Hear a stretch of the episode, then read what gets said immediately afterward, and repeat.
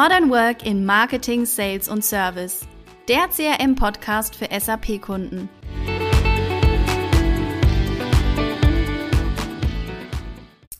Ja, herzlich willkommen zu einer neuen Podcast-Folge. Wir möchten heute darüber sprechen, wie die Einführung einer CRM-Lösung erfolgreich gestartet werden kann.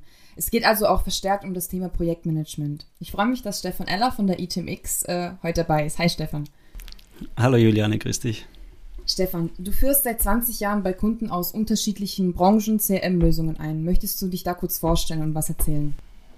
Ja, also du hast Stefan Eller, ich, ich, ich leite bei uns den Bereich Marketing ähm, mache seit Jahren auch selbst Vertrieb, also ich bin Selbstnutzer von einer CM-Lösung, seit 20 Jahren, wie du es schon angesprochen hast, auch in diesem Umfeld tätig, ähm, unterschiedliche Lösungen schon eingeführt, äh, vornehmlich eben unsere eigene Suite, aber auch schon Kontakte gehabt zu diversen anderen Lösungen, ja, und freue mich, dass ich heute ein bisschen was dazu beitragen kann hier für dieses Projektthema.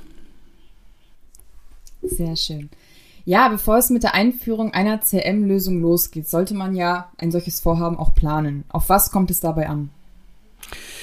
Ja, man, das erste, man sollte sich ja mal die Frage stellen, warum benötigt man ein CRM? Ne? Das heißt, äh, mal den Nutzen von so einer Lösung für das eigene Unternehmen versuchen herauszukristallisieren. Ähm, manche machen da auch eine Pain-Gain-Analyse. Ne? Also wo sind heute Schwachstellen? Was tut tatsächlich weh? Was könnte man verbessern?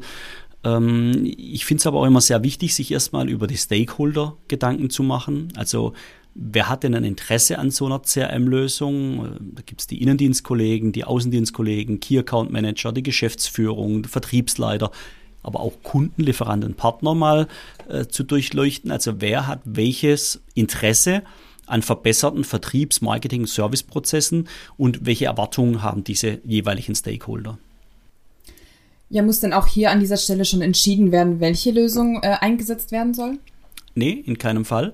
Aus meiner Sicht ist erstmal wichtig, äh, bevor man an die Software denkt, mal diese, ja, man sagt ja oftmals die Customer Journey, also die Reise des Kundens mit englischen Worten, mit Touchpoints, also alle Berührungspunkte, wo wir als Unternehmen ähm, im gesamten Verkaufszyklus und auch im Service- und Marketingzyklus mit Kunden oder Interessenten in Verbindung kommen, dass man diese mal analysiert. Also, dass man genau weiß, tummeln die sich auf unserer Webseite, sind die in unserem Kundenportal, sprechen die mit dem Außendienst, rufen die im Innendienst an, äh, nutzen die schon Dinge wie Chatbots oder dergleichen. Ne? Und dann, dass man dann analysiert, wenn man weiß, okay, wie ist denn so eine typische Customer Journey? Da kann man auch gerne mal drei verschiedene Varianten auf, aufbauen an, an Fällen und dann Stärken, Schwächen äh, versuchen herauszufinden. Also wo sind wir heute als Unternehmen schon richtig gut?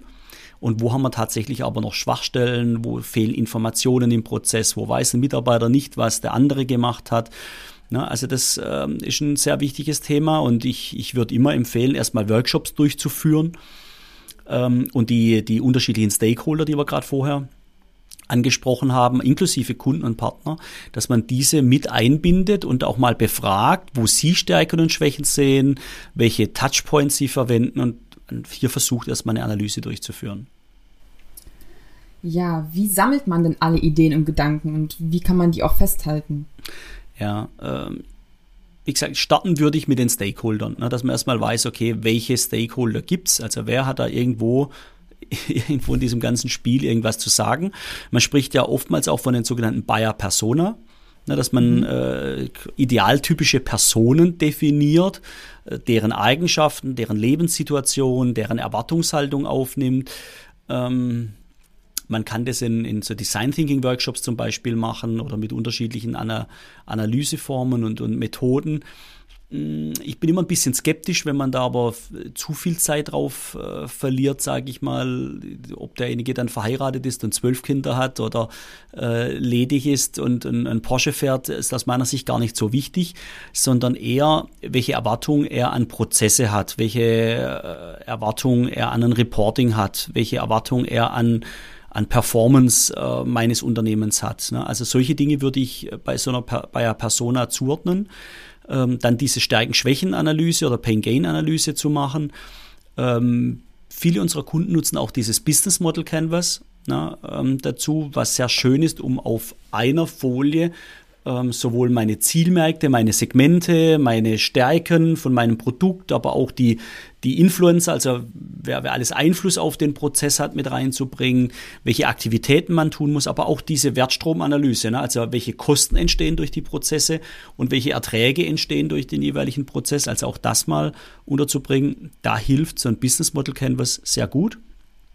Und äh, wenn ich mir jetzt mal so ein bisschen an die Artefakte oder Deliverables auf, auf Englisch gesagt, also die, die, den Output oder die, das, was halt an Dokumenta Dokumenten entstehen muss, ähm, ist das zumindest mal so eine Zielgruppenliste, also von den Kunden, dass man so eine Segmentierung hat. Wen möchte ich denn überhaupt adressieren?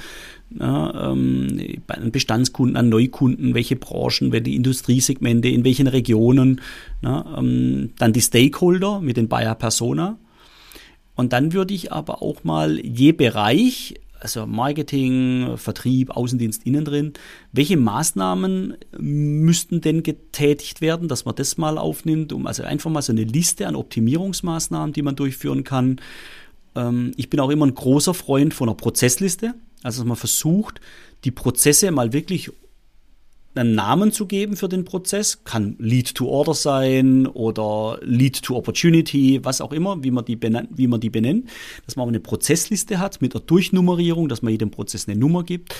Und dann für jeden Prozess mal den Ist-Zustand in Kurzform aufnimmt. Auch da muss man keine Diplomarbeit draus machen. Aber dass man die mal in Kurzform aufnimmt, wo, der, wo es auch im Ist-Prozess eben Schwächen gibt, ähm, die möglichen Verbesserungen vielleicht auch dort mit dokumentiert und sich auch schon mal jetzt in diesem Zustand Gedanken macht, wie kann denn eine Software helfen, solche Prozessverbesserungen äh, tatsächlich umzusetzen. Ne? Ähm, andererseits aber auch, was müssen wir im Doing, also unabhängig von der Software, was müssen wir da vielleicht auch verändern? Ähm, last but not least, je Prozess mit welcher KPI kann denn gemessen werden, wie der Prozess läuft, ob er gut oder schlecht läuft, was sind die Vorjahreskennzahlen, was sind Vergleichszahlen aus der Branche, äh, also gegen welche Metriken wollen wir uns messen. Ich finde es immer sehr wichtig, dass man auch frühzeitig in so einer Phase schon ableitet, welche Daten brauche ich denn, in welchen Prozessen, welche Datenstrukturen brauche ich. Ähm, ein wichtiges Thema. Und last but not least ähm, das Thema Change Management, also ein ganz ein ganz wichtiges, ganz wichtiges Element. Ja, du sprichst es ja gerade an, Change Management, also den Veränderungen. Hast du da auch Tipps? Ja, absolut, äh, weil ich sage mal, wie gesagt, es geht nicht nur um Software bei so einer Einführung, sondern vor allem auch um den Menschen oder die Menschen mitzunehmen. Ähm, eine Empfehlung von mir ist immer, wenn man so ein Projekt startet, erstmal Teilnehmer ins Projekt einzuladen, die positiv denkend sind, die mit einem positiven Willen auf Veränderungen reagieren und damit umgehen können. Nicht jeder kann das. Und Querdenker oder Verhinderer erst in einer zweiten Phase mit einzubinden, diese dann aber intelligent äh, einbindet und versucht zu überzeugen. Also zu dem Zustand muss aber auch schon klar sein, welcher Nutzen entsteht. Die positiv Denkenden müssen das, das überzeugend rüberbringen, müssen selber überzeugt sein. Und ich glaube, dann bekommt man auch so Querdenker oder Verhinderer oder Nörgler ähm, mit ins Boot. Ist aber wichtig, damit so ein Projekt nicht torpediert wird. Ähm, vor allem im internationalen Kontext sehr wichtig, dass man auch die unterschiedlichen Kulturen mit berücksichtigt und ähm, da die Stakeholder aus den unterschiedlichen Ländern frühzeitig einbindet und das zu jedem seinem eigenen Projekt macht. Ne? Und ähm, es ist auch klar, dass nicht jeder positiv auf Veränderung reagiert. Deswegen ist aber auch im Change Management wichtig, dass das bewusst gemacht wird, ne? dass jeder weiß, ah, jetzt kommen Änderungen, ja, ich habe Probleme mit Veränderungen, ich versuche jetzt aber mein Bestes zu, zu tun ähm, durch dementsprechende Maßnahmen, die mein Unternehmen trifft, dass das ja, ich das auch positiv finde. Und ähm, ich sag mal, nicht bei jedem Kunde läuft das ganz so wie beim Kunde Brückner bei uns, äh, die dann Kuchen backen mit I love my CRM drauf. Ne? Das, äh, die haben dann sogar eine, vor der Einführung einen Messen aufgebaut mit Ständen, wo die Prozesse durchgespielt wurden, sodass alle Mitarbeiter des Unternehmens sich das anschauen konnten, wie jetzt zukünftig mit dem neuen CRM-System die Veränderung tatsächlich ins Unternehmen getragen werden, Prozesse verbessert werden, Optimierung gemacht wird. Das heißt, die haben richtig Projektmarketing Marketing betrieben. Und das finde ich cool. Das macht leider nicht jeder Kunde ganz in der Professionalität, aber wichtig ist, dass sich jeder bewusst macht, es gibt Veränderungen. Change Management ist ein wichtiger Teil des Projektmanagements hier. Ja, hast du auch Tipps in Richtung Planungstools? Absolut. Ähm, ich sag mal, wir sprechen ja von einem Projekt. Und äh, jetzt machen viele ein Projekt, in dem sie am Anfang ein Lastenheft schreiben oder ein Pflichtenheft schreiben oder beides. Äh, dann wird irgendwelche Projektkalkulationen in Excel gemacht. Äh, während dem Projekt werden irgendwelche Protokolle in Word geschrieben, mehr oder minder gut abgelegt, per E-Mail, dann verteilt.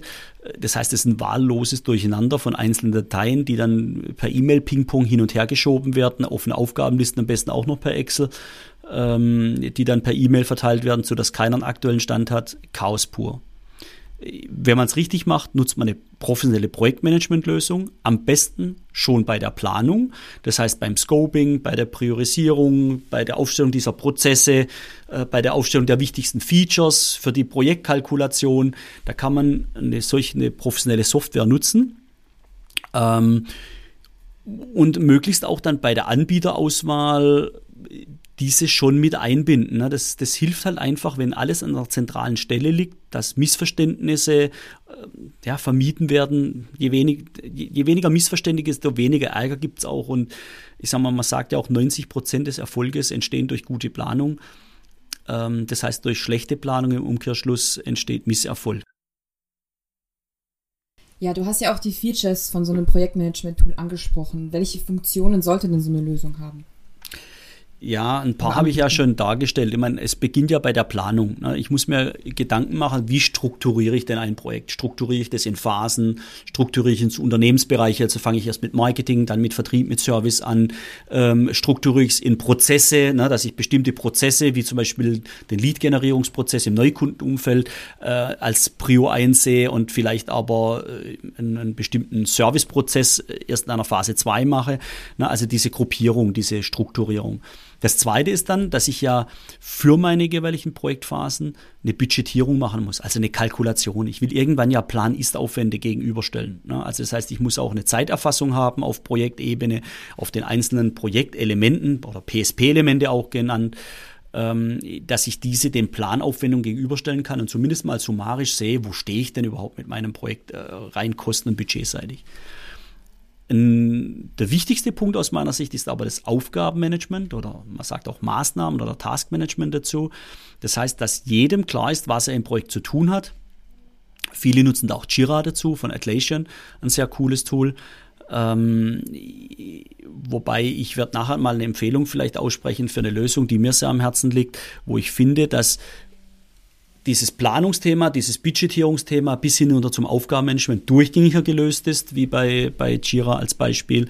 Ähm, weil es geht ja dann auch noch um Kommunikationsthemen, ne, dass man auch also über dieses Tool möglichst kommuniziert, Dateien mit ablegt, Chats, äh, Kommentare macht, Likes macht, also all das, was man aus dem Privatbereich ja heute kennt mit, mit modernen Möglichkeiten auf dem Handy, dass man sowas auch im Projektmanagement zur Kommunikation mitnutzt ähm, aber auch, um ein neues Thema jetzt zu starten, Dashboards hat, Übersichten hat für Projektmeetings, ne, Protokollfunktionen hat, ähm, ja, bis hin zum Risk Management. Also all das sollte eine, eine gute Projektmanagementlösung abbilden. Ja, du hast ja angesprochen, du wolltest noch eine Empfehlung, sage ich mal, abgeben oder hast da irgendwie einen, bestimmte, einen bestimmten Anbieter, wo du sagst, äh, der erfüllt das alles? Absolut. Es gibt ja viele moderne Projektmanagement-Lösungen, also ähm, Asana, Vrike, Monday.com. Ne? Ähm, die machen alle inhaltlich relativ das Gleiche. Eine ähnliche Lösung, die mir aber vom, von der User Experience fast besser gefällt, ist Smenso Cloud, ein deutscher Hersteller der auch die Daten in der deutschen Azure Cloud hält, was mir sehr gefällt, sehr, eine sehr gute Microsoft-Integration hat, ähm, auch eine SAP-Integration mit anbietet für die Kunden, die SAP im Einsatz haben. Also das wäre meine Empfehlung, ist eine coole Lösung. Lösung. Ja, Stefan, vielen Dank. Wie kann man das alles in einem Satz zusammenfassen? Äh, ja, Julian, du weißt ja, dass ich äh, zur Vorbereitung immer mir ein bisschen Gedanken mache, ob es irgendwelche Zitate gibt. Äh, da habe ich was gefunden vom äh, Konfuzius, ein chinesischer Philosoph, der mal gesagt hat, in allen Dingen hängt der Erfolg von den Vorbereitungen ab. Ich habe das ja schon mal erwähnt, 90 Prozent des Erfolges äh, hängen an der Planung und umgekehrt. Also ich glaube, das passt ganz gut. Das können wir uns hier mitnehmen. Ja, vielen Dank für die Vorbereitung. Du, unsere Kunden haben ja alle SAP im Einsatz. Hat dies für die Vorbereitung und für die Planung auch Auswirkungen? Absolut ähm, ich bin ein absoluter Freund von Vermeidung von Schnittstellen, ne? ein absoluter Freund von alle Daten in einem Topf zu halten, Single Sort of Truth zu machen. Aber es wird Schnittstellen geben, es, auch wenn es wenige sind. Das heißt, es gilt, die Schnittstellen zu planen, sich Gedanken zu machen, über den Datenaustausch. Also welche Systeme sind miteinander verbunden? Ist die Schnittstelle asynchron? Ist es synchron? Wer hat die Hoheit? Also wo wird was angelegt und wo wird es verteilt? Ähm, können Daten in beiden Systemen geändert werden? Muss es hin und her gehen, die Daten? Wer, wer vergibt den Nummernkreis? All das sind Dinge, die im Vorfeld durchdiskutiert werden müssen, weil hier entstehen immens Kosten und Aufwände. Und deswegen auch in der Planungsphase sich bereits gut über Schnittstellen Gedanken zu machen, lohnt sich. Spätestens im Reporting und da setze ich mal das Ausrufezeichen, müssen alle Daten zusammenkommen. Und deswegen ist wichtig, dass wir im Vorfeld wissen, welche Systeme involviert sind und wo die Datenhoheit für die jeweilige Datenstruktur oder Datensatz liegt. Also am besten für die richtige Lösung entscheiden, möglichst SAP integriert und dann hat man auch wenige äh, Schnittstellen. Perfekt, danke Stefan. Ja, zum Thema SAP-Integration und auch zum Thema CRM-Systemauswahl haben wir auch noch weitere Podcast-Folgen, also gern mal reinschauen. Und wer auch nochmal weiteren Content haben möchte zu dem Thema, gerne in den Show Notes schauen. Ja, und damit sage ich vielen lieben Dank, Stefan, dass du dabei warst und bis zum nächsten Mal. Vielen Dank, Juliane. Hat wieder mal Spaß gemacht. Bis zum nächsten Mal. Bis Tschüss. dann. Ciao.